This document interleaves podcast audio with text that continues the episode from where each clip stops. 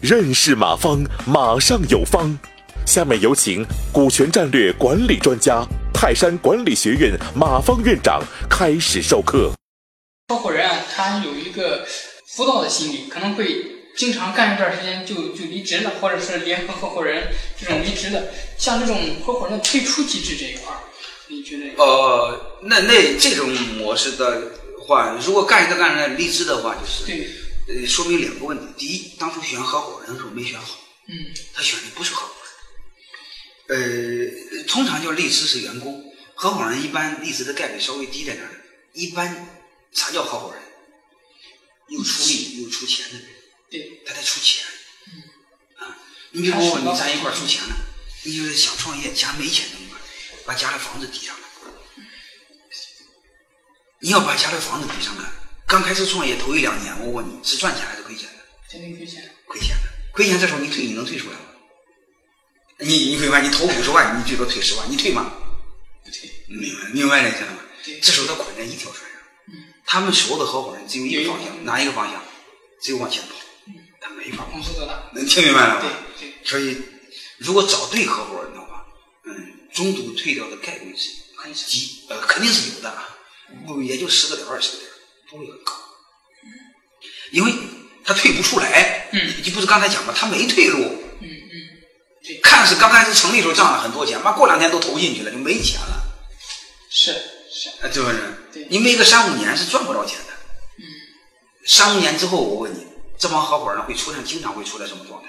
没白没黑，呃，那么天天像孙子一样干活，会出来什么状态？嗯，磨合的就非常好，比夫妻关系都好。你想象就知道了，那种生死的压力啊，嗯，能理解这个逻辑吧？对，它是这种对关系。但是员工就不行，员工为什么受不了这样的苦？嗯，为什么？他没有任何的投入，他是对呀、他没有什么投入，他妈我划不着啊，对他就跑了，是不是？还有一个，我这么费劲的工作，我吃亏呀、因为费劲工作，公司是谁的？我未来没有没有方向，未来是没有我的呀，所以员工容易跑，合伙人不容易跑，能明白了吗？对。但是这种你问的也对，就是偶尔会有这个有一些比比如说像 CTO 管技术的，我可能技术入股，但是这个我可能发现一段时间之后，我又有新的方向了。然后他这种离职的话，可能对这种合伙的公司，这是另外一个问题。就是我先说好退出机制，一块儿来谈这个事儿。对，就是类似技术入股的人怎么办？嗯，我个人观点，即便是技术入股，多少也得拿一点钱。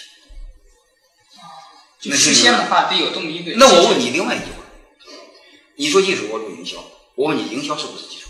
营销也是技术，这不就得了？对，啊，那我问你，乔布斯懂技术吗？他懂技术乔布斯懂技术你们聊聊，乔布斯更多的懂什么？啊，管理、懂营销，营销，懂管理。那我问你，苹果的管研发的值钱，还是乔布斯值钱？啊，听明白了没？对，嗯管理更是技术，并不一定说自然科学是技术，能听明白了吗？对，能明白。人家你不能说啊，乔布斯乔对呀、乔布斯和一个懂技术的一个伙计，他妈创开创苹果啊，懂技术的占三十个点的股份，乔布斯一点股份都不占。乔布斯想占股份的，真金白银拿钱，那技术就不拿钱。那你这样的话，我问你合理吗？不合理。你你想想，那乔布斯不比你牛逼吗？对能听明白这个逻辑？对，所以我们转换一个概念的嘛，一个什么概念呢？管理是更牛逼的技术，营销是更牛逼的技术。嗯，我再问你一个问题，你就知道了。嗯懂营销的人好找还是懂技术的人好找？懂技术的人好找。这不就得了吗？乔布斯这种人，地球上最得找一个吧？能听明白了吗？做软件开发的人满世界都是吧？嗯特别是印度到处都是，能明白这意思吗？嗯所以我个人的一个观点在哪呢？即便是我们和懂技术的人合伙，我们可以尊重的产权，技术可以支一部分股份，嗯但是你作为管理者，作为负责营销的，嗯，也要有管理，你也是人，听明白吗？对对，所以在这儿的，我给很多创业者都说一句话：你作为创业者本身是更大的技术，啊对，千万别忘了你也是人，是更大的投入。就很多人都忽视了这一点。你忽视了，你活该啊、你都把你自己搞不清楚，你不倒霉倒死吗？是不是这样？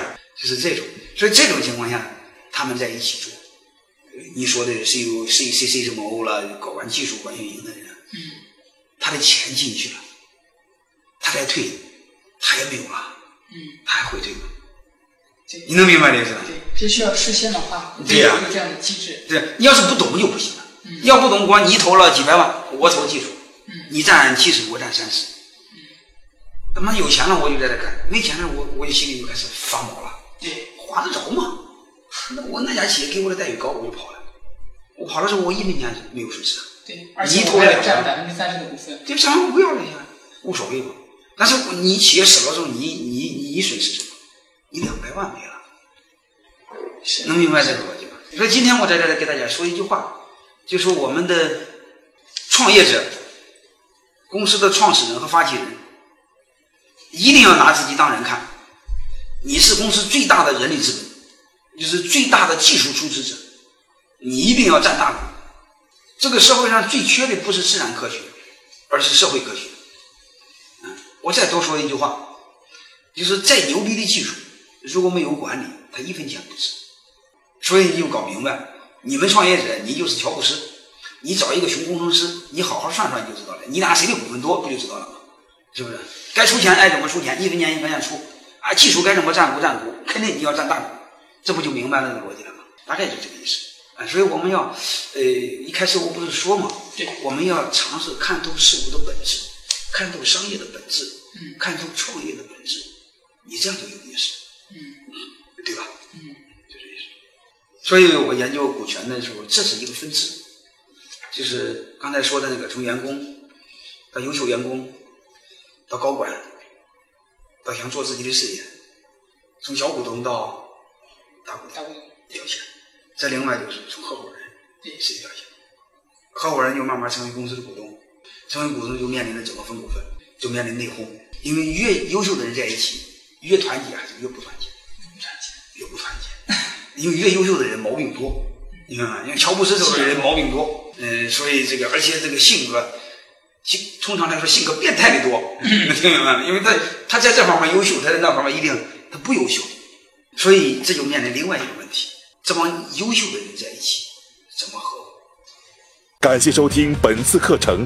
如您有更多股权问题，请微信搜索“马上有方”官方公众号。泰山管理学院自二零零七年起开设股权管理课程，每年有上万名企业老板学习和实践泰山股权管理法。